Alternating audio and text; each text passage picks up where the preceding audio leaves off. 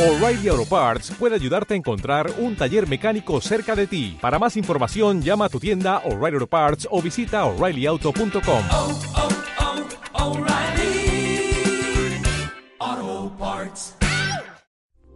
Esta es una producción de Grupo Fórmula. Encuentra más contenido como este en radioformula.mx.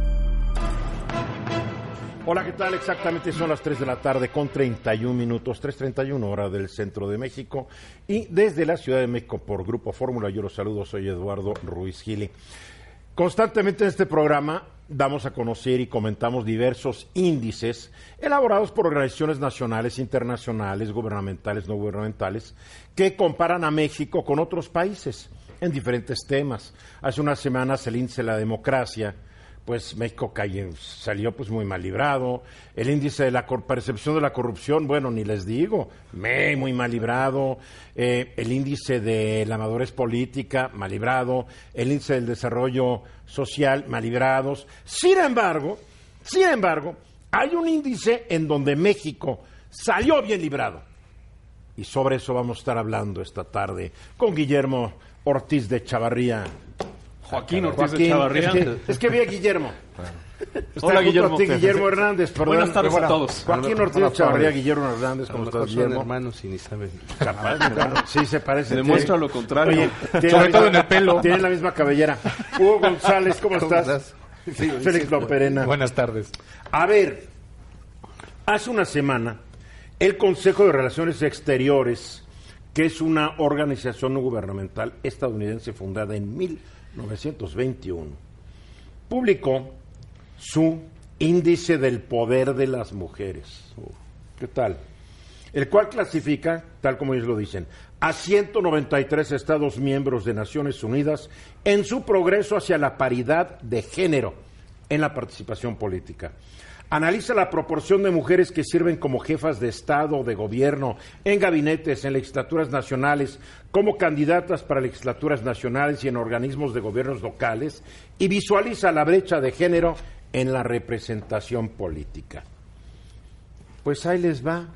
No nos fue tan mal. De entre 193 países, México está en el décimo lugar, pero bien, de adelante, de primer lugar hasta el último, porque ahora estamos en el primer lugar del último. Hoy hacia no es adelante. sarcasmo. No, no, no. Salimos bien. Décimo lugar, bueno, con 57 de 100 puntos. Pero cuando yo les diga lo que sacaron otros paladines de la democracia, a ver, estamos mm, del décimo lugar detrás de Costa Rica, que obtiene 74 puntos, Suecia con 69, Islandia con 68, Ruanda con 67, Nicaragua con 63, Noruega con 62, con 61 puntos y, y- y están empatados Sudáfrica y Finlandia, y con 60 también empatan Francia y Andorra, y con 58 Cuba y España. Entonces, no está mal, no está mal. Solo 17 de los 193 países obtuvieron una calificación superior a los 50 de 100 puntos posibles. Ahora, ¿por qué obtiene México este lugar? Ahí les va. Porque las mujeres conforman el 42% del gabinete presidencial, el 48% de los integrantes de las cámaras legislativas federales y el 37% de las legislaturas locales. Podríamos hacer, por este programa ya lo mandé a hacer, cuántas presidencias municipales hay en mu- están con mujeres. Es muy interesante. Obviamente falta mucho para seguir avanzando. Por ejemplo, México nunca ha sido gobernado por una mujer. Bueno, algunos dirían que Marta gobernó México, ¿no?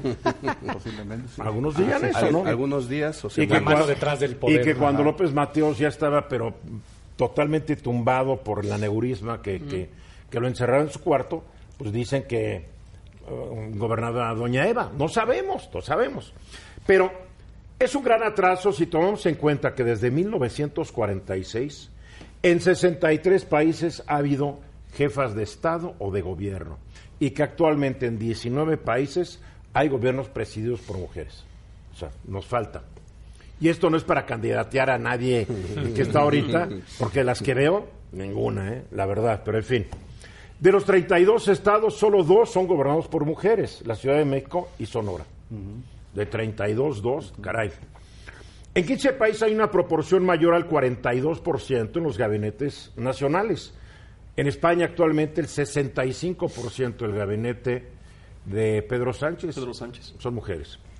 Solo cuatro países tienen un porcentaje de mujeres mayor al de México en sus legislaturas federales y 18 lo superan en el porcentaje de las que integran sus legislaturas locales. Es obvio decirlo y hay que decirlo, el avance político de las mujeres en México se debe al empuje y tenacidad de ellas mismas, porque la clase política macha mexicana ha hecho todo lo posible por no darle sus derechos. Apenas fue en 1952 cuando se le dio a la mujer el derecho al voto. voto. Fíjate, Tardísimo. 52, tardísimo. Y hay que decirlo, una queridísima colaboradora de este programa, Kenia López Rabadán, fue instrumental, porque ella estuvo detrás de todo esto y la redactó y todo, la ley que obliga que haya paridad de género en los tres órdenes de gobierno y en estados, municipios y, y- y federal y en los tres poderes, legislativo, ejecutivo y judicial. Por eso está diciendo que ahora que viene la nominación de cuatro nuevos eh, elementos en el IFE, el INE, deberían ser mujeres, aunque unos dicen no, porque no es parte del gobierno federal. Por favor, sería un retroceso terrible que no, ¿verdad? Entonces, ahí les va cómo quedaron países, porque es muy importante. Este índice no mide el desarrollo económico de un país, mide únicamente la participación de la mujer en la política, porque pueden participar en una dictadura terrible, o en una, como, como es Nicaragua, ¿no? Muchas mujeres, Venezuela hay muchas mujeres. Entonces, países donde hay un gran desarrollo económico y político y democrático quedan debajo de México. Por ejemplo, Dinamarca obtiene 52 puntos.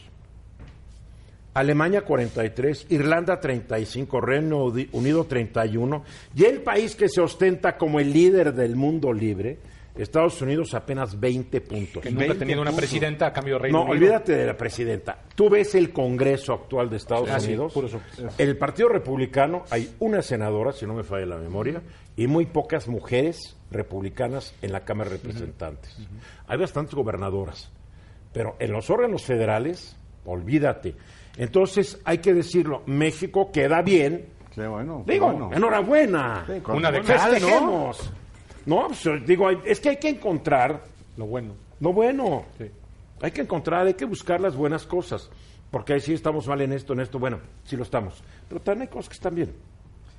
Hay que reforzar lo que está bien y cambiar lo que está mal. Claro, por Así supuesto, para poder mejorar en todos Así es. sentidos. En ¿no? la Poco teoría. ¿no? En la teoría, por En lo la menos. teoría, teoría, porque la realidad, mucho más complicado, las procesos se Qué chillón eres. Ay, ay. Pero suena muy bonito, Oye, suena querer. como político. ¿Eh? Suena como político. Postúlame, ándale. No, pues es que yo creo que es naturaleza humana tratar de cambiar las cosas para bien. Claro. Aunque hay unos que las quieren cambiar para males. Debe tener una lucha entre el bien y el mal. El mal que tú también analizas y... Así que, que que eres Y experto. promuevo.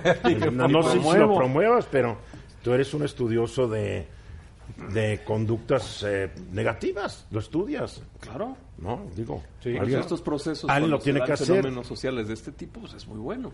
Oye, ya hay un país que tengo entendido que es Islandia, que a raíz del tema de, del 2008, que hubo una crisis mundial, que les fue muy mal, cambiaron a un gobierno prácticamente de mujeres Sí. y que ha cambiado por completo la historia de Islandia en términos... Islandia ocupa 60 y tiene 68 de los 100 puntos. Está en primero, segundo, tercer lugar. Tiene una Sí. primer ministro, de hecho. Tiene una primera ministra muy joven. Muy joven, Que 34 años. Sí, que, que cuando Trump se le ocurrió que quería comprar Islandia. Groenlandia. Groenlandia, Groenlandia, sí. sí. eh, no, pero aquí me estoy equivocando porque también en Dinamarca hay una mujer. Entonces, cuando Trump dijo, quiero comprar Groenlandia, la primera ministra de Dinamarca le dijo, Betty, cómprate a tu abuela, güey. Sí, sí. Porque Groenlandia es parte del reino de Dinamarca. Dinamarca. Sí. Entonces, creo que son buenas noticias. Sí. Este programa hoy es como que una anomalía donde hay, es el club de Toby. No, pero ya nos desharemos de alguno de ustedes para que entre una mujer. Sí, Ya ves, Félix, hay que cambiar lo malo para que lo bueno. Pues por eso quiero la de lo malo, pues tú. Pero Retomar tus palabras. La productora es mujer, Claro. ¿no? pero la viceproductora es mujer. Así es. Digo, sí. ves, rato entra Lila, que es, también evidentemente ahí va ayudando a la equidad, ¿no? Bueno, sí, los jueves sí hay, pero ya por teléfono, ¿no? Entonces, hay que, hay que, hay que pugnar porque haya no una equidad, una total y absoluta igualdad. Creo que no se ha roto este límite que es la presidencia de la República Techo de cristal. y no porque haya mujeres incapaces, no las han dejado. Así es. Pero ¿quiénes Porque no yo he visto, dejan? no, yo- los mismos hombres. los partidos. No, yo he visto el Yo- mismo. fer- A ver, no si hay un partido sé. macho, es el PAN. Bueno, sí. O sea, el PAN no se atreve a poner una lideresa en el Senado. Van por su cuarto coordinador, otro, otro hombrecito. Y habiendo mujeres Claro. Que tienen experiencia y capacidad. Ah, no. El PRI tampoco se queda pero muy yo he atrás, escuchado ¿eh? muchas no, pero el PRI, el ya tuvo una presidenta Sí, de nacional todo, o dos. Dos. Ha tenido Beatriz Tres. ¿no? María ha tenido líderes, en- Moreno, ha- ha, Beatriz tenido Paredes. líderes de, de- de- de fracción parlamentaria, pero yo creo que son mujeres que han tenido que pelear tan fuerte para lograrlo, tan fuerte, que muchas otras se desmotivan. Porque sí hay mujeres muy capaces en este país. No, en- claro, y en todo, supuesto, en el sector en privado, en el sector público, pero sí hay una hay una nomenclatura masculina. Y sí lo hay, sí Que no esa deja. en las empresas. Sí, en las Hay políticas de no, Pero- sí, en contra de las de mujeres. no Pero a veces son las mujer mismas porque si mujeres se las que casó se se va a embarazar y nos sale muy No, caro. Digo, hay muchas políticas. Si no las quieres ver es que tú eres No, parte de no, esa no, no, no, no, no, no, nomenclatura. ya, ya sabía que iban a decir, ya iban a decir. Cuando llegues a tu casa hoy te va a ir No, en no, feria, no, ya, eso es diario, eso es diario. eso Pégale es cuando llegue. Eso Vamos es a los diario. mensajes, pero buen índice, el del poder de las mujeres eh, elaborado por el Consejo de Relaciones Exteriores allá en Nueva York. Mensajes, continuamos. 14 minutos faltan para la hora. Hugo, sigue creciendo el comercio electrónico en México y esto es bueno. Sí. Porque necesitamos buenas noticias. Porque hoy Félix y, y Guillermo traen puro negativismo. No, Joaquín, Joaquín, Joaquín, Joaquín. No, no. Hoy los vez. sí, Yo traigo un tema positivo y propositivo, él trae uno negativo. Tú traes siempre un tema interesante y, Gracias. y buena onda, Gracias. Guillermo. La voz conocedora, la voz Pero conocedora, Joaquín claro. es un agorero del desastre y Félix igual. Pero entonces, por eso hay una buena nota. A Bien, ver, la venga, buena nota, venga, venga. Eh, al cierre de 2018, porque hay que tomar en cuenta que los datos vienen un poquito retrasados porque se hacen estudios, el comercio electrónico en México creció 24%. Wow. Es decir, ya se venden 491 mil millones de pesos. O sea, sí se está vendiendo bastante bien. Casi medio billón de pesos. Exactamente. Es lo que estamos hablando. Medio billón de pesos. Y un estimado de lo que de lo que va del primer semestre de 2019, porque hasta esa fecha tienen lo- los, los datos, es que durante ese periodo creció 22%. Comparado con el mismo periodo del año pasado. Entonces, en, ese, en esos seis meses se estarían vendiendo casi 300 mil millones Wow. de pesos. Entonces, estaríamos hablando que al cierre de 2019 estaríamos alrededor de pues, unos eh, 600 mil. Ahora, yo cada vez uso más para, para hacer compras. Sí, Hasta sí, el sí, sí. súper ya en la casa está haciendo, le entras Es que- app es que de es la tienda cómodo. comercial. Y además, porque el miedo es que te van a mandar los jitomates apachurrados. Y la... En serio, ese es el miedo. Sí. Entonces el otro día que no va dije a mi llegar. esposa, lo voy a comprar. No, es que mira, que si nos cogemos. Llegó lo mejor. Se ve que ponen a la gente a escoger lo mejor porque quieren retenerte. como Por cliente. supuesto. Sí. Y en México tiene esta modalidad fabulosa, que te lo mandan vía tarjeta de crédito, PayPal o paga cuando lo recibas. Está muy bien. Sí, es Sí, una sí. maravilla, la verdad. Es una, es una maravilla, la verdad, está muy bien. Y estoy comprando cosas en Mercado Libre que en otros lugares me salen más caros. Así es. Aunque también tengo que decir que de repente entro a una tienda de cemento y de varilla y encuentro cosas más baratas que en internet. O sea, es, tienes que estar haciendo... que hay que estar tienes buscando. que estar marchati- marchanteando. Sí, ¿no? sí, sí. Ese hay que es un dato interesante porque antes se pensaba que la mayor parte de la gente que compraba en comercio electrónico era por el precio. No. Ya no, Además, una vez que te llevas cada chasco, efectivamente. Eso ya es el segundo eh, motivo por el cual compra la gente. Es el 45% de la gente eh, compra ahí porque considera que hay un mejor precio. Pero el principal motivación para que la principal motivación es porque encuentran productos que no se ven en el país. O sea, que no encuentras en el país, lo compras en, en- obviamente en tiendas del extranjero. Y yo o creo aquí. que hay un factor muy importante, es que estamos perdiendo el miedo a los fraudes. Ajá. Entonces, tienes Sí, más sí. confianza en las plataformas tecnológicas, Sí. hay más seguridad y por eso incrementa el volumen de dinero que se está gastando vía online. y más comodidad. O sea, el, el hecho de poder estar haciendo el pedido desde la comodidad de tu casa, de, en el teléfono, y que sabes que te va a llegar incluso al otro día antes de tal hora, realmente empodera que esto siga y funcionando. no quiero echar a perder mejor. la nota, pero hay muchas ciudades de alta peligrosidad donde a la gente la saltan saliendo del súper. Sí, claro. Ahí la saltan. No, en serio. No, se saltan llegando, oyéndose. Así es. Sí, claro. sí, sí, sí, llegando porque saben que traen efectivo, están tarjeta de vigilando. crédito, están Claro, vigilando, claro. oyéndote y se van todo. Así Y es. se suben a tu coche y llevan el coche con el súper. Claro. Entonces es más práctico. Sí, más seguro. Lo más único que es recomendable es que tengas algo en tu puerta, pero cuando llegan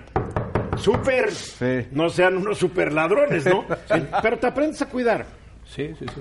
Bueno, eh, con respecto a lo que decía Joaquín, efectivamente el, setren- el 75% de las compras se hicieron con tarjeta de crédito y el 63% con tarjetas de débito. Un dato interesante A ver, que... 75, 63 no me suma. No, no, pero es que, o sea, puede ser una u otra, o las dos. O sea, Un extradito de tres débitos. Uno es, no necesariamente si O sea, con pero una... podemos pues- decir un máximo de 75 son Exacto, tarjetas sí. de crédito Exacto, o débito. Exacto. Y lo interesante es que por ahí más o menos también el setenta y tantos por ciento paga en tiendas de conveniencia. O sea, el famoso Oxazo. O sea, que vas al Oxxo y pagas ahí. A tu O el depósito. 7-Eleven. El 7-Eleven, sí. Digo, no, digo, Sí, no, para que no lo dejes en uno solo. sí. A ver, aquí me llama la atención, fuera de México. El problema es que cuando tú compras fuera de México, te sale como lumbre. Por los transportes, Porque claro. el transporte Yo acabo Es de comprar fuera de México. carísimo. Un- una cosita para mi hija que no, ya estaba descontinuado, no hay, no había en Estados Unidos. No tenía otra manera y encontré una tienda en Kentucky, una que lo tenía. Y te lo mandan por el US Postal Service. No, Me tardó seis semanas en llegar. Bueno, porque llegó, no, pero no, llegó, Porque lo no bueno, quisiste bueno. pagar el extra No, no, para no, que te llegara ni siquiera me lo ofrecieron. ¿Y por qué no les dijiste? No, no, Oiga, no, no. me urge. No, no. Qué falta de iniciativa, Félix. Bueno, Oye, eso, perdóname. eso es poquito. Tú Si sabes haces cuál- Tú dices, en- oiga, me urge. Pues sí. Y Todos te siempre dicen, tienen la opción, Sí, ¿no? pero te va a costar tanto por UPS o por FedEx. De o lo acuerdo a la IAB, la principal razón para comprar en línea es recibir las compras a domicilio y la segunda, ahorrar tiempo. Claro, El claro. tiempo- tiempo, te ahorras un buen tiempo. Sí. Aunque hay ciertas tiendas, no sé si ustedes, hay ciertas tiendas donde, te- por ejemplo, a mí me gusta entrar a las que venden ferretería y todo eso. O sea, yo, la verdad, soy un negado ¿Eres para handyman? eso. No, que handyman, pero es divertido verlo. Las papelerías son divertidas, Sí, ¿no? Las encanta. tiendas de electrónicos, tecnología. O sea, un súper pues no me emociona tanto, ¿no? no, hay ciertas tiendas que te gustan. Y hay vas, cosas muy y ves que hay de particulares que nuevo. comprar. compras un juego de desarmados que nunca vas a usar. ¿no? Pero está bien bonito, ¿no? Sí, bonitos. Brookstock, ¿no? Encuentras Llegas a la casa, aquellos desarmadores, úsenlos ustedes. Sí, Ya. Ahora ya se lo pides todo a Alexa, ¿no? Alexa, trae, cómprame unos desarmadores. ¿Eh? No llego a tanta flojerez como la tuya. No, yo no tengo ni Alexa, o sea que no. Tan, tan fregado estás. Más o menos. No, no puedes tener Alexa. Bueno, compra el Google, ahí está Google. Hi Google. Y también. Oye, otro tema importante es que las cosas sí llegan. Es decir, cuando tú compras online, puede ser fuera de México, puede ser en México, pagas con tu tarjeta y el producto llega. Que en muchas Aunque- ocasiones no llegaba. Aunque hay que decir, hay ciertas zonas donde te dicen, ahí no entregamos. Ah, bueno, O claro. te dicen, vaya a la tienda. Pero no ya- quieren arriesgar. Pero ya te lo están También tiene, diciendo. que ver, también tiene que ver con la cultura. En Estados Unidos, por ejemplo, llega Amazon, te deja el paquete y lo que pasa es que ya hay gente que se roba los paquetes que dejaron en la entrada porque no había nadie. Aquí te lo entregan. Pero no es muy usual, todavía No. no, es un fenómeno muy usual. ¿Será que tú tienes ciertos amigos? A- hay una, hay una variación de, de Amazon que ya salió, donde tú le das la llave a Amazon de tu casa. Ah, caray. ¿Sí? Y ponen una chapa especial, llegan, entran a tu casa, dejan las cosas, se van. Ándale, pues. Es un experimento. Aunado a lo que dice donde Joaquín. tú vas y lo recoges en una oficina de, Exacto, de entregas. Aunado a lo que dice Joaquín, aparte de que, de que sí llegan, algunas empresas, quizá la mayoría, tienen la gran ventaja de que si tú lo, lo- lo desempacas y no te gustó, inmediatamente y lo lo regresas. y no hay ni siquiera este qué, qué decir. A diferencia de que en muchas tiendas donde haces compra presencial, vas y cuando lo regresas, hay, están los peros de todo tipo. Ya lo abrió, no lo empacó bien y no te regresan el dinero. dónde vas. Bueno, ta- Bu- también. bueno, Estás pero- como Félix, ¿quién sabe dónde vas? ¿Sabes, No, no, no, ¿sabes qué es lo que más se vende en México? ¿Y en qué estado ¿Por fuera el, electrónico? el artículo? ¿En qué ¿no? estado? ¿Sabes qué es lo que más se vende en México por medio de comercio electrónico? Ropa. Después es la banca por internet y en tercer lugar la comida. Mira, te robó tu nota. Eh, bueno, no sé cuál sea su fuente. La Ah, IAB. IAB. ay. No, Él tiene otros datos. Yo tengo otros datos. Es el estudio de la. Asociación Ve su delito, él Mexicana tiene de otros Internet. datos. Sí, es de la Asociación Mexicana de Internet la- los datos que tengo y los dieron a conocer ayer. Efectivamente, sí, las categorías de ropa y accesorios son los que más eh, venden, pero ellos también tienen algo que eh, sí toman en cuenta y lo diferencian, son los servicios de transporte. Ellos consideran los servicios de transporte como un medio eh, de comercio ¿Transporte de personas o...? De transporte de personas y transporte... bueno, Ayer me enteré de una nueva cosa que se llama los mudanceros. ¿Sabes lo que es un mudancero? No. O sea, cuando tú mue- mueves tus cosas de una ciudad a otra, te puede salir como lumbre. Ah, sí. Entonces hay una cosa que si tú buscas mudanceros en Google, es una bola de empresas que lo que hacen es consolidar Claro. tu carga. Pero si no buscas como mudanceros, a ver cómo los Te vas con los plátanos y con las Entonces te dice, mire, usted mande, te, te- te lo venden bastante barato y cuando mandan las gallinas, los plátanos y todo y llenan el camión, se van tus cosas al destino. Pero llegan y lo, y, y lo descargan y lo suben. O sea, un buen servicio. Yo no sabía que existía el Y venden los espacios vacíos que muchas veces llegan con ese es espacio carga vacío. consolidada. Claro, sí, carga consolida, consolidada. claro. Ah, futuro. A ver, Bueno, Hugo, el 65% dijo que compró servicios de transporte de pasajeros, el 43% comida Mexa, rápida. Uber y Cabify, Exactamente. estas, ¿no? 46% comida rápida y alojamiento y 43% eh, viajes. Yo ya viajes no es lo que sigue comida, ¿sabes qué? Te lo manda generalmente unos paques, empaques bastante deplorables. Cero ecológicos. Como que los que quieren usar tus servicios de mandarte la comida no han descubierto que el unicel es veneno para la naturaleza. ¿No? Que te lo ponen en un papelito y, y cuando ya lo abres todo se... O sea, no hay cuidado en Y el envío de la comida, todavía la verdad. repartidores todavía. también, Sí. los repartidores. Los repartidores de que modo que estén probando. No, Y pero también tiene que, que ver mucho con el negocio. Hay No negocios que le importa, pero muy está bien, bien. empacado, bien Ah, bueno. embalado, como se dice. Sí, sí, sí. Pero no hay esa conciencia todavía del buen empaque cuando te mandan Hay comida. negocios o restaurantes que los empacan muy bien y con, con cartón reciclado. y- ¿Será que yo he pedido en lugares ahí? Luego digo cuáles, ¿no? de mala muerte, de luego te digo cuáles. Ahorita después me dices Lo cuál. pediste en Kentucky. No, Fried no, hace años que Bueno, no. ¿y qué tantas empresas le están entrando? Nos quedan 30 segundos. ¿Qué tanto qué, perdón? ¿Qué tanta empresa le están entrando al comercio en Internet? Eh, Bastantes, dos de cada diez eh, ya están... Apenas el bueno, 20%. al, al, al, al extranjero, están vendiendo al extranjero. No. O sea, exportan, Ya. digamos, desde México al extranjero. Pero ¿cuántas empresas ya le estarán entrando? De cada 100 empresas, ¿cuántas ya tendrán servicio en línea de Ah, venta? caray, ese dato no Ahí lo te lo tengo. encargo. Pues sí. Vamos a los Es mensajes, regresamos. Gracias, Hugo. Exactamente cuatro para la hora.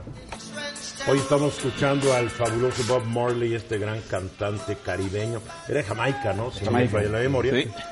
Eh, nació un 6 de febrero de 1945 y murió muy joven a la edad de 36 años, Wow, 11 de mayo de 1981. Empezó a tener una herida en el dedo gordo de no me acuerdo cuál pie y no le dio atención. Ay, ay, ay. Pero resultó que era un melanoma, un cáncer de la piel que eventualmente lo mató. 36 años. Es terrible.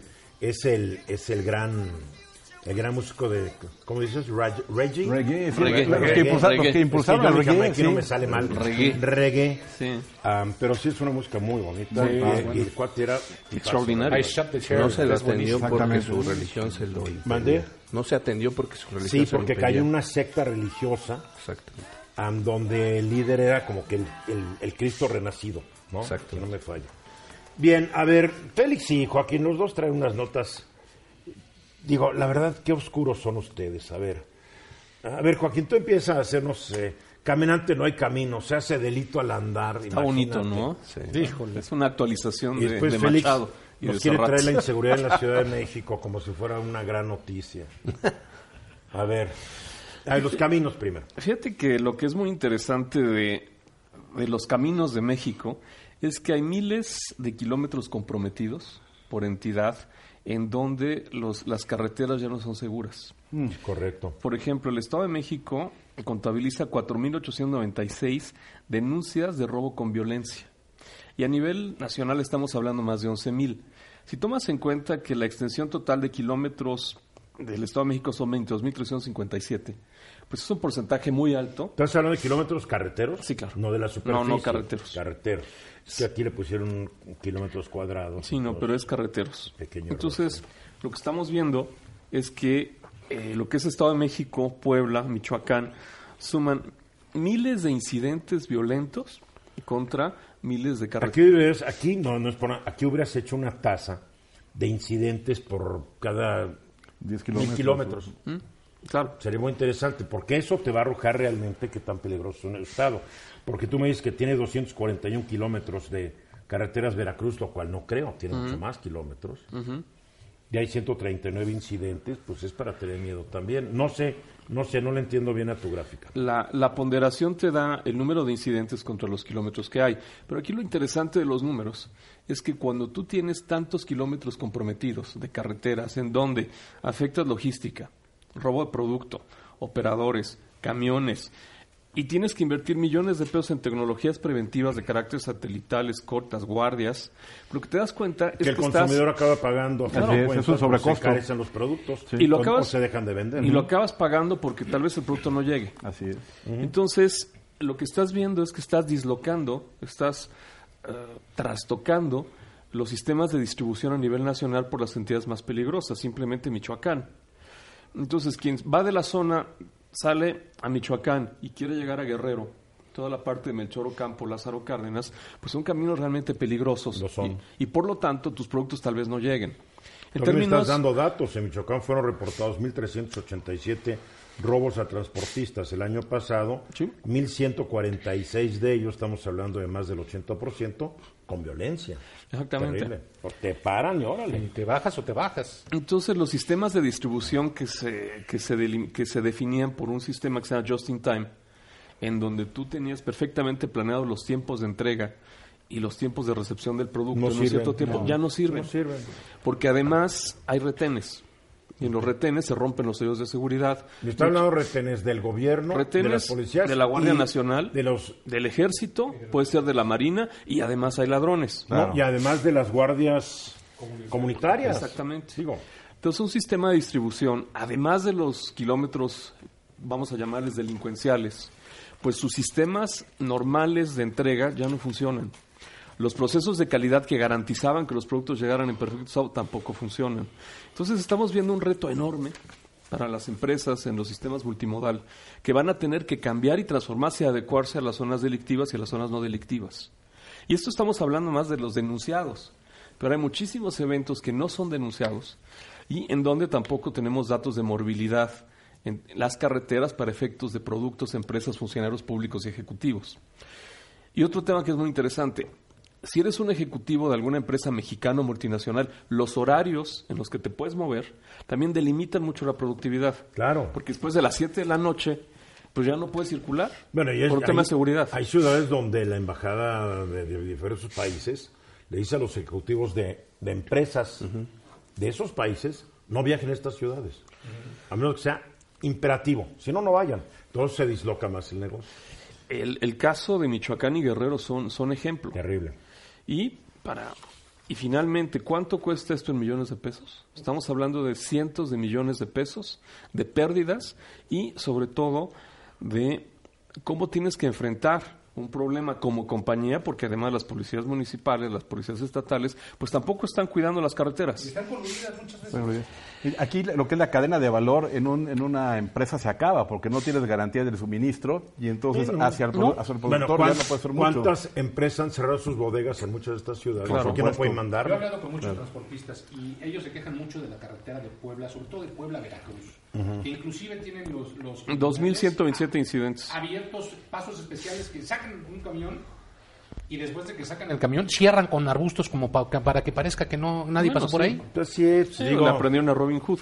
claro. Bien, Este, para concluir, Para concluir, pues es un tema muy importante. Las carreteras, las más este, peligrosas, ya sabemos cuáles son, pero tampoco están los medios ni por parte del sector privado ni del sector público para garantizar caminos seguros.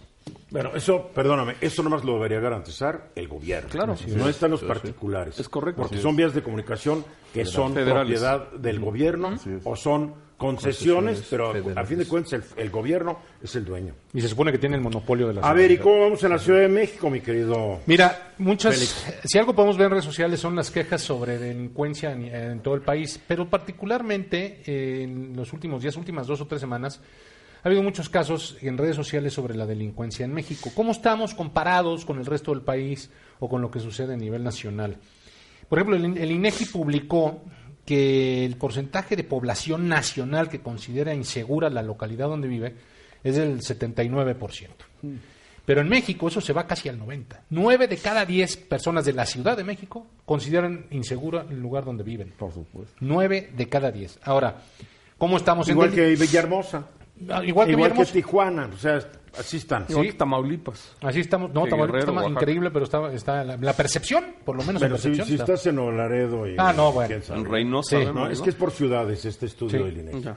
Ahora, ¿cómo, ¿cómo van los delitos en la Ciudad de México? El promedio de tasa de homicidios por cada 100.000 habitantes para el país es de 23.8.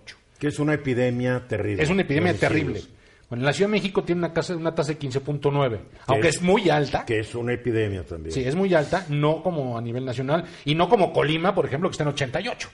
¿No? Con lo Mm. de Colima, No, Colima vive en una inseguridad total. Total. Terrible, terrible. Ahora, en tema de secuestro, en, en el país es de 1.1 secuestros por cada Que es 100.000 francamente muy bajo, hay que decirlo. 1.1. Estos son los que se Por cada denuncian. 100.000 habitantes, si, si, si quieres incluir los que no se denuncian, estaría en 9 secuestros por cada 100.000 habitantes. Ok. Porque Ahora, es- la ciudad... por un secuestro se cometen otros 8, ¿no? Más o menos. Es Estás que hablando me que al año son 1.200 secuestros en México. Pero denunciados. menos denunciados. No, yo estoy multiplicando. Como 10.000 más o menos. Dios mío, que son muchísimos Ahora, de cualquier forma. El promedio de la Ciudad de México es de 2, es, está arriba de, de la No, es la tasa, la tasa. la tasa. Eh, Gracias. La tasa. El primer lugar de este rubro lo tienen Veracruz y Morelos con 3.7, así que abusado, mi querido Aguas, sí, Aguas. Ahora, en cuanto a la extorsión, 6.7 extorsiones por cada 100.000 habitantes y en la Ciudad de México la, la tasa es del 9.7. ¿Pero qué tipo de extorsión? Porque hay ¿Cuál? muchas. Telefónica, muchas. presencial. Aquí engloban todas las Sí, extorsiones. es- esto. O sea, es- es bajo, ¿eh? Lo puedes, lo puedes, en, el bajo. reporte lo puedes. En el reporte en- lo, lo puedes ver todo en el la reporte. próxima es. Todo el reporte. Sí, por Porque la telefónica no es lo mismo que una extorsión, Claro. No, no, claro. virtual, ¿no? Ahora, otros delitos que en los que la Ciudad de México está por arriba de la media nacional, de bueno, de lo que sucede de la tasa nacional, son el narcomenudeo, que son 69 por cada 100 mil. La tasa es de 57 la tasa es de para todo el 57 país. para todo el país. El robo casa habitación, la tasa en el país es de 65, en la Ciudad de México 78. El robo a negocio, la Ciudad de México está en el segundo lugar nacional, 253, cuando la tasa nacional es de 89. Muy alto. Muy alto. La violación de 16.5, la tasa nacional de 13.8. La violencia familiar de 293, cuando la tasa nacional de Pues no que éramos 5.5. buenos y sabios. Pues no, no. Parece Y el no. feminicidio. Yo, digo no, porque parecería que somos no. si es un pueblo bueno y sabio. No No, debería debería haber esta pasar eso. violencia familiar. Bu- Yo bueno y sabio, tener- pero- Yo pero puedo tener que te de con tu vecino, y entre narcos, pero violencia Pero familiar. de machetados con tu esposa. Digo, no lo No, entiendo. no, no. Somos buenos. No, no, pero además tú ves No, los números. Tú, tu hijo, tú eres ¿no? el que lo cree, ¿no, Hugo? Es un pueblo bueno y sabio. pueblo bueno, sabio y que disfruta de la violencia familiar. Pero no pacifista. No, ese es el problema. Es muy alto, la verdad es, que es muy alto. altísimo. Ahora, ¿en qué rubros está la Ciudad de México por debajo de la tasa nacional? Están lesiones dolosas, que está en 73, robo de vehículo en 147 y homicidios en 15.9. De todas maneras sigue siendo muy De alto. todas maneras, muy alto. En fin, esperemos que, ¿cómo se llama el nuevo jefe de la policía? En el Har- Omar- García Harfuch. Omar García Harfuch haga algo, porque ya lleva un ratito, ¿no? Urge, algo. urge, urge, urge, urge. 12 después de la hora, regresamos. 16 minutos después de la hora, ya sabemos, no es noticia, que Trump se está muriendo de la risa porque los demócratas pues no pudieron destituirlo. Es más, no pudieron ni lograr que hubiera testigos en, en el juicio político que se libró en el Senado. Ni se sonrojó. Y ahora, después de esto, pues todo mundo está criticando a los demócratas. Hasta en CNN empieza a ver, se equivocaron, Pues sí. no lo deberían haber hecho, se hubieran esperado, en fin. Am, Lila Abed desde Washington. Hola, Lila. Hola Eduardo, ¿cómo están? Un saludo a todos. Oye, Buenas no hay sorpresas, ya sabíamos que nunca lo iban a destituir. No, yo, a ver, no hubo ninguna sorpresa, yo creo que lo hemos cubierto desde un inicio, eh, que iba a quedar absuelto por el Senado. Yo coincido con lo que acabas de decir, pero sí creo que hay que distinguir cuáles fueron los errores. A mi parecer, el error de los demócratas fue no esperar el fallo de las Cortes para tener los citatorios de las personas que querían que comparecieran en la Cámara Baja, ya fuera Mick Mulvaney o este John Bolton. Entonces yo creo que ahí se aceleraron de más por un tema político. Y por parte de los republicanos, creo que el hecho de que tampoco ellos hayan cedido y hayan votado con una mayoría simple para permitir que llegaran a comparecer y que se presentara evidencia adicional al juicio político, también no le dio la legitimidad y credibilidad eh, a la absolución de, de Donald Trump como, como lo fue. Eh, al final de cuentas quedó absuelto eh, de ambos artículos de impeachment, tanto de obstrucción del Congreso como abuso del poder, pero como sea, pues es el tercer presidente en la historia de Estados Unidos que queda destituido en la Cámara Baja y el día de hoy Bueno, hizo... que, que es sometido a juicio político, porque si fuera destituido, hoy habría No, no, un nuevo no, inquilino no, en la Casa Blanca. vamos, impeached sí quedó impeached en la Cámara Baja. O sea, Sí, se pero el dice impeachment el es someterlo a juicio político. No sí, o sea, el juicio político, el que condena, el que tiene el poder de condenar es el Senado. Entonces no fue condenado, pero sí fue destituido o impeach, como se El le llama en Estados condenado Unidos. de Trump se salió con la suya, a pesar de que no fue condenado. Es correcto. Ahora, es, es importante señalar que el único republicano que sí votó a favor de destituirlo por abuso de poder fue Mitt Romney, que ahora lo están, le están pegando fuertemente en los medios de que tal vez lo van a expulsar del Partido Republicano. y la presidenta, del partido, la presidenta nacional del Partido Republicano es sobrina de Mitt Romney y fue la primera que se fue contra, contra el tío. Eh, pues sí, sí, así es. Pues es que el Partido Republicano está completamente, eh, pues está dominado por la figura de Donald Trump. En, en realidad es que la aprobación que tiene dentro de la base electoral de los republicanos, Eduardo, eh, ya, ya no se puede cambiar y, es, y, y muchos de estos senadores y toda la Cámara Baja va para para elección este, este próximo noviembre, a- al igual que un tercio del Senado, entre ellos está Mitch McConnell, eh, que va en Kentucky, que tiene que reelegirse. Yo creo que por eso tanto apoyo y tanta lealtad hacia Claro. la presencia de Donald Trump en el en el Senado y hoy, bueno, pues obviamente tanto en la mañana, que justamente fue aquí al lado de donde vivo, eh, fue el, el desayuno de rezo de nacional que se lleva a cabo cada año. ¿Y fuiste, Lila? Claro que fui, obviamente, claro que no. Yo tengo que trabajar. Oye, dime una cosa, bueno, para empezar, gana Trump. Después los demócratas hacen el papelito en Iowa. Sleepy Joe queda en cuarto lugar. Digo, ¿qué está pasando ahí con los demócratas? Los demócratas, como los veo, se están enfilando, pero al despeñadero. Sí, yo estoy, ahora sí estoy. Y estoy sin Peña, y sin Nieto. No, yo creo que estoy completamente de acuerdo contigo. El, eh, todas las fallas tecnológicas que se han visto, ya Price, el chairman del, del Partido Dem- Demócrata, eh, salió a decir que quieren hacer lo que se le dice aquí en Estados Unidos como un recanvass, que es una es, es regresar a ver la que las matemáticas de las boletas de todos los distritos, que son más de 1.700 distritos en Iowa, eh, que se tienen que volver a, a- a revisar la matemática. Este, es decir, sí ha sido un caos interno. Yo creo que los demócratas o se empiezan a unir o en realidad no van a tener ni la más mínima oportunidad de enfrentar a Donald Trump. Este, ahorita están todos enfocados eh, los candidatos demócratas en New Hampshire ya para las primarias eh, el próximo martes. Pero fíjate que Michael Bloomberg ha estado muy enfocado, se encuentra en California invirtiéndole 34 millones de dólares a, a comerciales, a medios de comunicación, invirtiéndole también mucho a, a comerciales en español, porque bueno, todos sabemos que el Valle Central de California es esencial para esta elección, donde California en realidad es uno de los, del, bueno, sí, es el, el estado que más delegados tiene eh, para la convención de los demócratas en, en julio. Y, y- y yo creo que todo esto se va a culminar, Eduardo, el 3 de marzo con el Super Tuesday, el Super Claro. Martes, donde se van a llevar a cabo 14 primarias. Este, Pero es lo 14 que creemos, pero la verdad estamos viendo momentos muy atípicos en Estados Unidos, igual que en México, igual que en Europa, igual que en todo el mundo. Joaquín, Hola, Joaquín, Lila. Oye, desde, un Hola. pun- desde un punto de vista estratégico, ¿qué puede detener a Donald Trump si no es que se contagiara de coronavirus? ¿Qué, qué realmente lo puede detener desde un punto de vista serio? un infarto, es bien serio un infarto. Pues sí, seguro. eh, o sea, seriamente lo único que lo puede detener, eh, dentro del Partido Republicano no hay nadie que le pueda hacer frente, o sea, él va a ser el candidato, evidentemente, Eh, y yo creo que los demócratas o se unen y empiezan a hacer una estratégica, una estrategia, perdón, de campo para ten- eh, lograr los 270 votos en el colegio electoral, o, o sin duda van a, a perder. Y, y- y ante ese caso pues pues no creo que, que Donald Trump tenga ningún frente serio de oposición.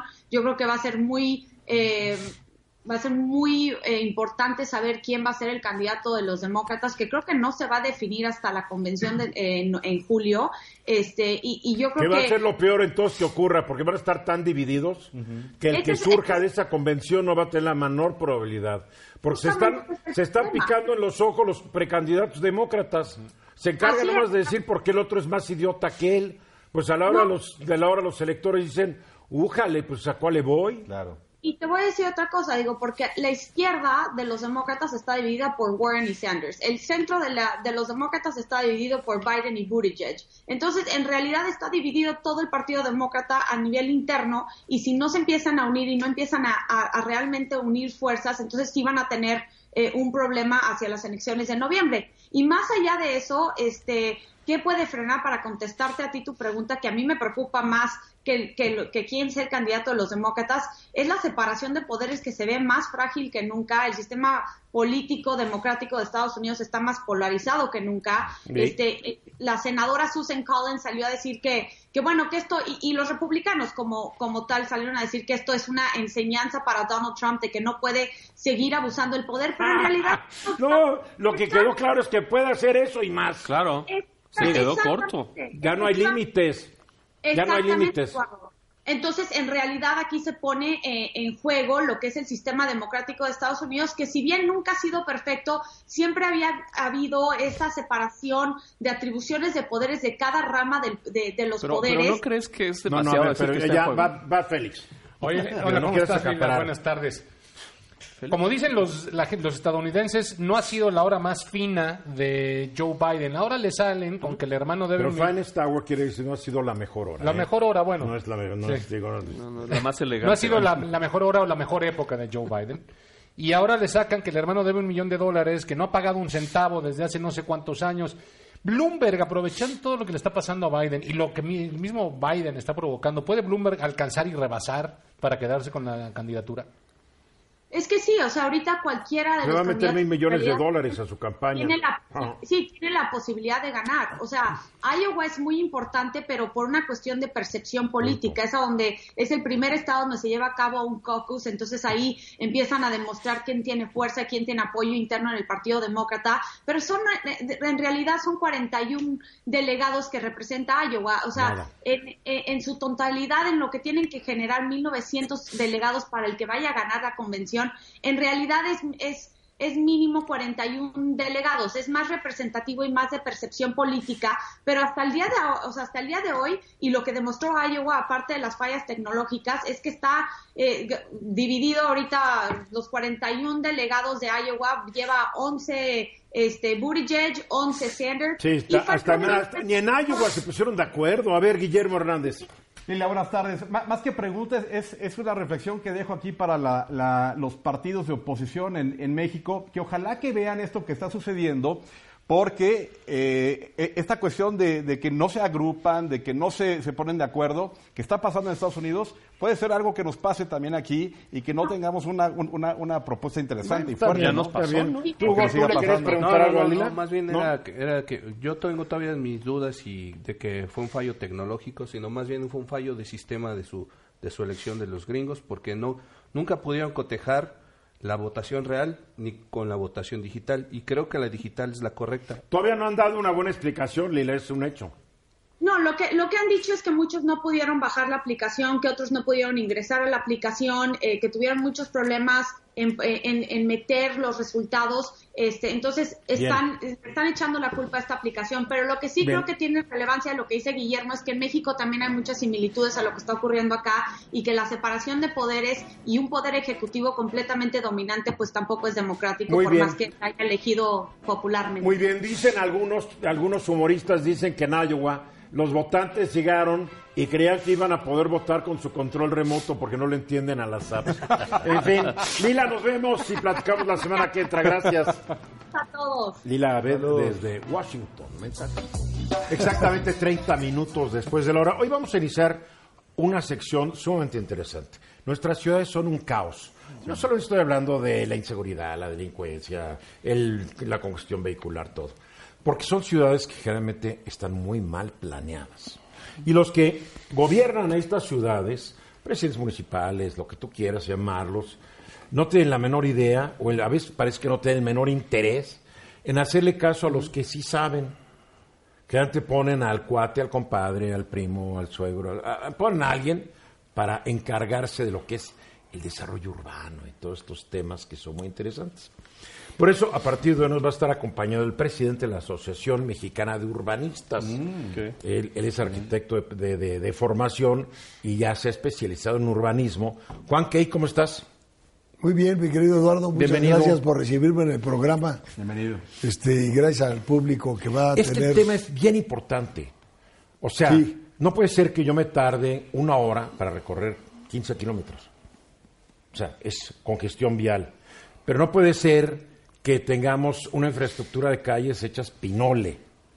que tenga semáforos, por ejemplo, la calle Conscripto, semáforos en frente de un campo militar, que de donde no sale nadie, pero el semáforo funciona, porque al señor secretario de la Defensa, no sé quién, no se le ocurre poner un soldado a manejar el semáforo y tenerlo en verde, si no va a salir nadie del campo militar. Topes, o sea, planeación cero. Es, Cero. Mi, es mi diagnóstico sin ser experto como tú. Sí, mira Eduardo, la verdad es que el problema es mucho más grave. ¿Por qué es mucho más grave? Si el propósito de un gobierno es y debe de ser atender a la población y combatir frontalmente la pobreza, que es el, el problema más lacerante del país y de donde surgen muchos otros problemas. El querer combatir a la pobreza solo se puede lograr generando oportunidades Claro. generando opciones, dando trabajo. No podemos eh, vivir en O sea, un país- generando las condiciones para que los empresarios Es generen empleos. Entonces, se requiere dotar de certidumbre, se requiere recuperar el Estado de Derecho, que obviamente lo hemos perdido. Se requiere la iniciativa para crear condiciones para que la población tenga oportunidades de trabajo. Aún así, hay que señalar, México es la quinceava economía del mundo, lo cual quiere decir, Por el PIB, porque si lo divides en PIB per cápita somos la número 63. de acuerdo. No quiero echar a perder. No, no, no, está bien. Otra- otra está, cápsula de está bien. positivismo. Pero yo creo que lo verdaderamente importante al final es que si queremos ser un país competitivo y productivo, tenemos que tener una visión de futuro. Es decir, Claro. ¿a dónde queremos llegar? Mira, Y las ciudades son un buen ejemplo de por supuesto, mira, llegar, China ¿no? y Singapur le dieron la vuelta completa a su problema de desarrollo en una generación. Con una dictadura terrible las dos. A Es lo que yo no quisiera en México. Es correcto, pero aún así lo que hay que reconocer es que lograron una visión de futuro y hicieron un plan para alcanzar esa Sí, visión. nosotros vamos para 200 años de vida independiente y, ¿y dónde, no? Pero no sabemos a dónde queremos ir, que yo creo que eso es lo ¿Cómo es verdaderamente que no? La grave. 4T. La La, 4T. 4T. ¿Verdad, Sí. Hugo González? La 4T. Es correcto. El único Y el próximo problema es que presidente va a decir que no, que hay que regresar a la 2T. O a la 5T. Ahí está el problema, falta de continuidad. El problema Sí, es la señor. T. Pero no es solo una falta de continuidad, es una falta de visión. Es una falta de visión, Es decir, cuando tú vas a hacer un viaje y determinas a dónde vas a ir, haces todo un plan y un programa para llegar. Sí, tu itinerario, y- tu mapa. exactamente, y te fijas tiempos, te fijas lugares. Claro. Armas todo un, un proceso para poder lograrlo. ¿Qué riesgos puede haber? ¿Cómo me voy a preparar? Es correcto. Todo eso, claro. ¿Qué es lo que vas a enfrentar en el camino? Si tú haces un programa con una visión de largo plazo, entiéndase 30 años, entonces estaríamos hablando de cinco sexenios, si nos ceñimos a nuestra administración, donde a cada quien le tocaría hacer algo, algo para llegar al final de la ruta y alcanzar el destino que te propusiste. Yo creo que ahí es donde está el gran problema. Pero es que ya pasamos por 36 años de que, desde que llegó Miguel de la Madrid, ya había una ruta. Y lo único que hizo esa ruta fue generar un puñado de archimillonarios, una masa de pobres y una clase media que pelea por no caerse. Pero O sea, y fue la ruta de 36 años. ¿eh? Perdón que, perdón que disienta. No, Él no hizo ninguna ruta. Él no propuso Sí. ninguna ruta. La realidad es que Si la ruta la propusieron en Washington, en el Acuerdo de las Eh, Américas, eso fue eso- donde se hizo la ruta. Eso puede ser, pero nunca la conocieron ni los gobernadores, ni los presidentes municipales, ni los empresarios. Si tú quieres Algunos tener... sí, ¿eh? bueno, vamos a regresar al tema. si, tú, si tú tienes una visión de futuro, y en el caso del territorio nacional, el gran problema es que no hay un esquema de ordenamiento. Es decir, ¿cómo puedes aprovechar la vocación de cada región del territorio? Tú dices, el sur-sureste tiene el mayor volumen de agua de todo el territorio nacional. Tiene lugares extraordinarios, tiene selva, tiene biodiversidad y por supuesto se ha vuelto muy atractivo para el turismo. Perfecto.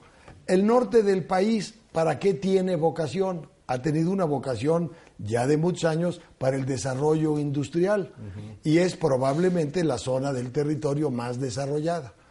La zona centro, donde se concentran los poderes del gobierno federal, etcétera, está de alguna manera eh, aprisionada por una gigantesca metrópoli donde confluyen tres entidades federativas, el, el gobierno de la Ciudad de México, cada uno tiene su propio Congreso, cada uno maneja su propio presupuesto, pero la realidad es que tenemos 59 municipios que están perfectamente integrados en una zona metropolitana. Y no hay un gobierno multimetropolitano, No. Por decirlo así. No existe Como un Nueva gobierno York existe, metropolitano. en Londres existe. Y, no, y, lo, y peor aún, no hay una visión metropolitana. Entonces, tú tienes que hacer cuatro horas para llegar de Ecatepec al centro de la Ciudad de México. Es horrible. Y te avientas otras cuatro horas de regreso.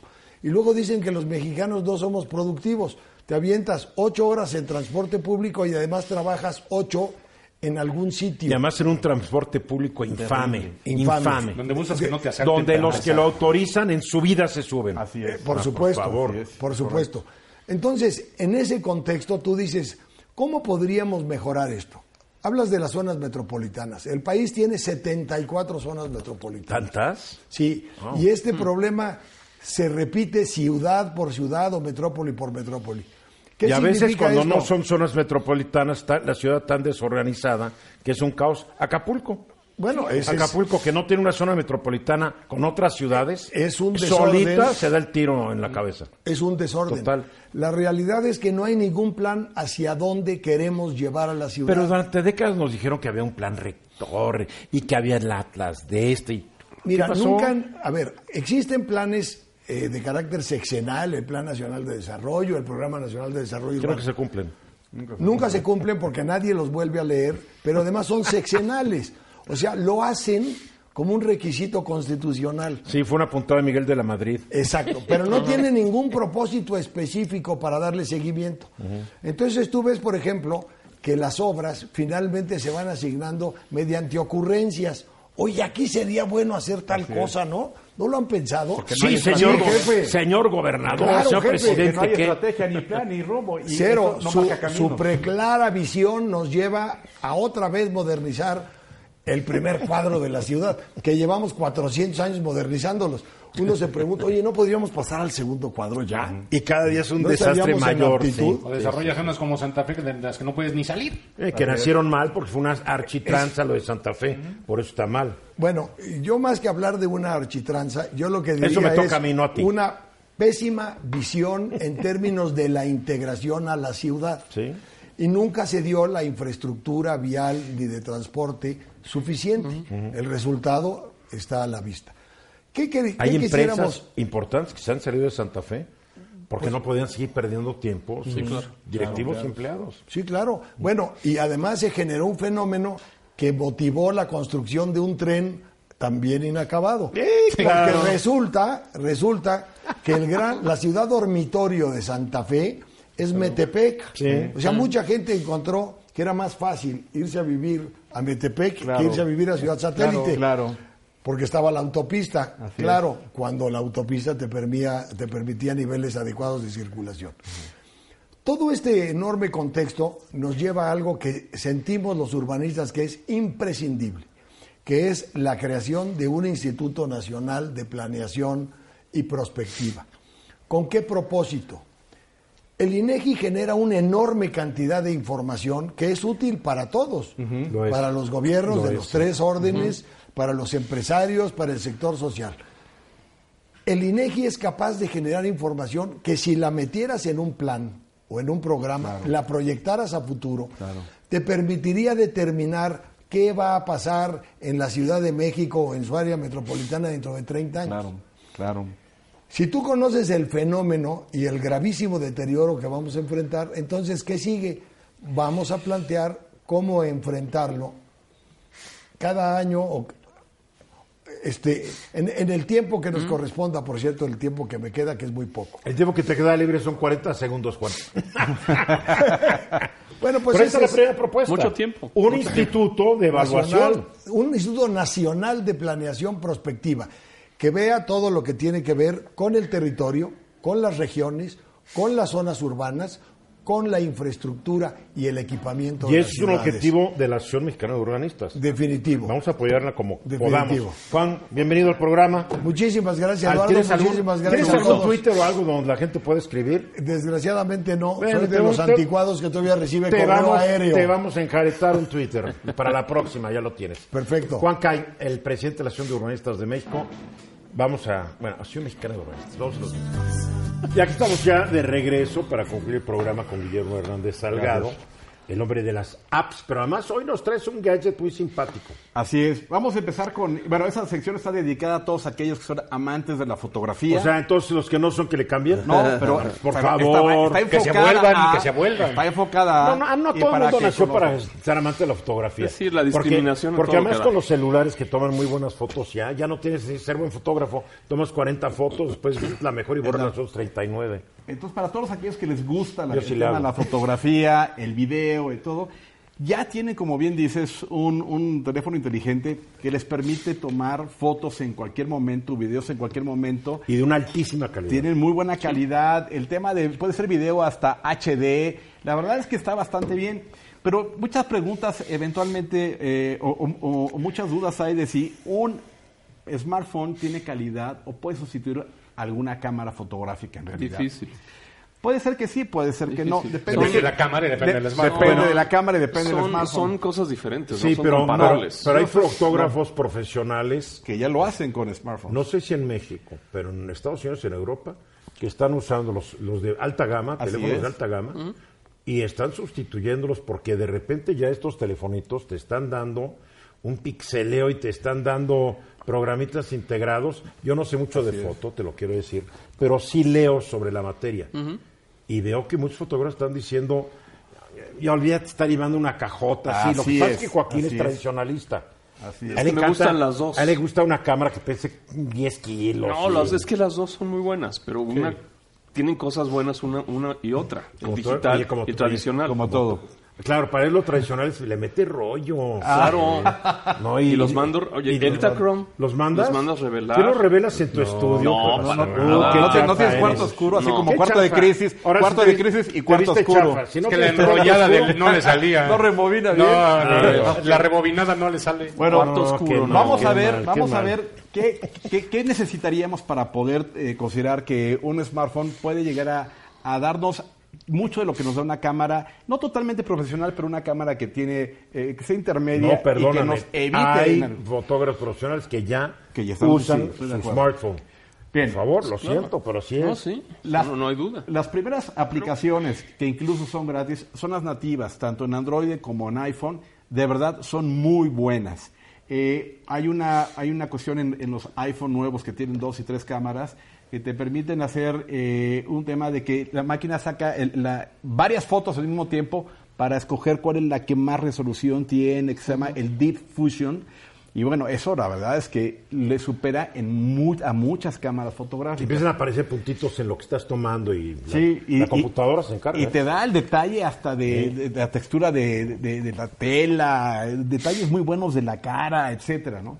Eh, pero en fin, pero si esto no es suficiente y si los efectos que puedes hacer con estas cama- con estas aplicaciones no son suficientes, aquí les voy a dar cinco aplicaciones que pueden ser muy interesantes. Yo quiero que Joaquín me diga si una cámara de las que él dice te da un ISO de 409.600. No No. te, no te lo va a dar. Este- Este teléfono Esto sí te lo dar. puede dar. O sea, está la velocidad. La velocidad. No, no, no, la velocidad sí me refiero al... Es un Huawei Ah. con lentes de Leica.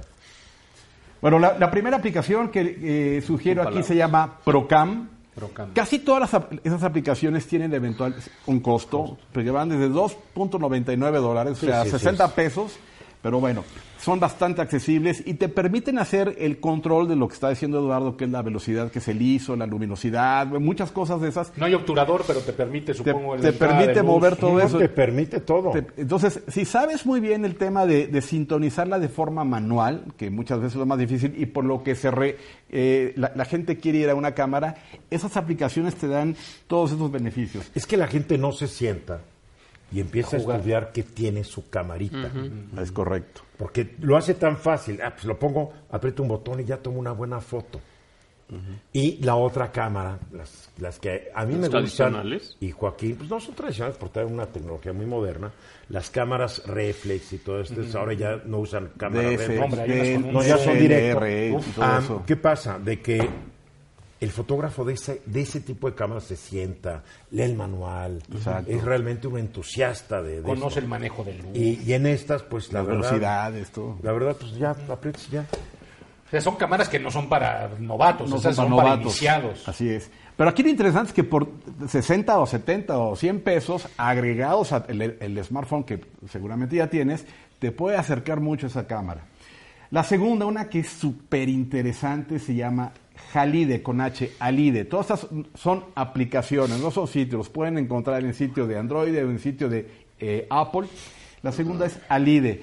Eh, algunas tienen un poquito de más, de más ventajas en el tema de qué tantos más controles puedo tener. Imagínense como si, si tuviéramos lentes donde le podemos hacer muchísimo más movimientos y sintonías y cosas por el estilo. Entonces, ahí van dos. La tercera, la tercera se llama Double Take. Esa es bien interesante. Doble toma. Doble toma, porque te permite la toma del frente y la toma de la parte de atrás de la cámara. Entonces, en video o en fotografía te permitiría que estés tomando a ti y narrando y en un cuadro, o sea, se secciona la pantalla y en, y en- y en la otra mitad es lo que estás viendo. Entonces, si tú eh, eh, estás haciendo una, un Si eres un pequeño, reportero, un pequeño video, un reportero, ¿Cómo se te- llama otra vez esa? se llama Double Take. Entonces. Te Double permite take. exactamente O sea, lo que screener, realmente. Tal cual. Es como cuando en la tele yo estoy hablando y ves una imagen y ves la para- otra imagen. eh, lo estamos viendo para los que no nos, ven- no- nos, nos pueden ver y solamente nos pueden oír. Estamos viendo cómo se ve eh, eh, eh, particionado la pantalla del teléfono. Dividida, ¿no? O dividida con lo que tú estás viendo por frente y lo que estás viendo por detrás. Partition, partition. Ok. Oh, sorry. Sorry about that. ok. ¿Eh? Sorry about that. Ok. Muy bien. ok. Entonces, esta es muy interesante. Ahora, un, un tema interesante es que esta lo hace una empresa que se llama Filmic. Y ahorita vamos a ver por qué es tan interesante que lo haga Filmic. Porque la, posiblemente la mejor aplicación que hay para hacer, sobre todo videos, se llama Filmica Pro, que lo hace ex- exactamente esa empresa. O sea que puedes amarrar lo que filmas con, aquí con su software. Fílmica. O sea, ¿tú Así es. Filmic es para editar o cómo? No, Flick es para que lo tomes con tu teléfono, pero te tiene todos los controles que podría tener una cámara como las que tenemos aquí en el estudio. O sea, te permite que luego todo esto lo lleves como cualquier otra a, a la computadora y hagas las ediciones. Pero lo interesante es los controles que tienes en el screen o en la pantalla del teléfono. ¿sí? Entonces, bueno, ahí es un paso todavía más interesante. Y Algo muy último, importante es que se pueden bajar estas apps en México porque Por de repente quieres bajar una No app y no existe. Entonces, no, te, te vas a la APK y bajas la APK pero tienes que saber. ¿no? Pero tienes que saberle. Y por último, cuando estén eh, eh, incursionando en esta, muy divertido todo. en esta, en este mundo de las de, de las fotografías, de las aplicaciones de fotografía o video, es muy interesante que puedan acompañarlo por un juguete de estos que es un estabilizador. Tiene un software incluido, en este caso tiene el software que se llama DJI, para, que tiene su propia aplicación, este software, que te permite incluso que te vaya siguiendo, que te permite control remoto con, con gestos de la mano, que te permite que tú puedas incluso editar ahí mismo y que, bueno, aprovechando... si Oye, tienes- te quiero regresar. El Double Take es nomás para iPhone. el Double Take debe de ser para Android y para iPhone. Lo hace Filmic, ¿verdad? Filmic, lo hace Filmic. Aparentemente nomás lo hace para iPhone. Pues, yo te voy a agradecer que... Lo reviso. Yo te voy a agradecer que yo sé que tú eres un, un, Un- un- un adorador, fan, de, adorador de- de la manzana. Pero sabes que muchos no. Estoy de acuerdo, estoy de acuerdo. digo, recomiéndanos algo para los que no tenemos tu- en, en teoría, yo, yo estaba seguro que, que estaba de ambos. Bueno, Pues estos juguetes permiten que tengas aquí. una, No una calidad tema, de ¿eh? video bastante mejor porque Nomás está- nomás está en estabiliza. Ok, lo siento. Bueno, esa nada más está. eh, Pero seguramente va a salir pronto en, en- en- Cochinada en- de en esta, en esa aplicación Android que es un poquito No, ya encontré otras para Android. Gracias. No te agobies. Bueno, los Está que quieran eventualmente este, ¿eh? tomar O sea, fotos y todo. tú vas moviendo, Vas moviendo. la- el, el asa, por decir así. Puedes ir caminando. Y la cámara va manteniéndose. Y, y te deja fija, fijo lo que tú quieres, tu cara, si lo O sea, estás cuando estás ti, grabando, aquí estoy caminando por aquí. Excelente. Tal cual. Listo. Me gusta. Bueno, ya nos fuimos. Adiós. Vámonos. Hasta Adiós. mañana, 3.30 de la tarde. Aquí estamos. Esta fue una producción de Grupo Fórmula. Encuentra más contenido como este en radioformula.mx.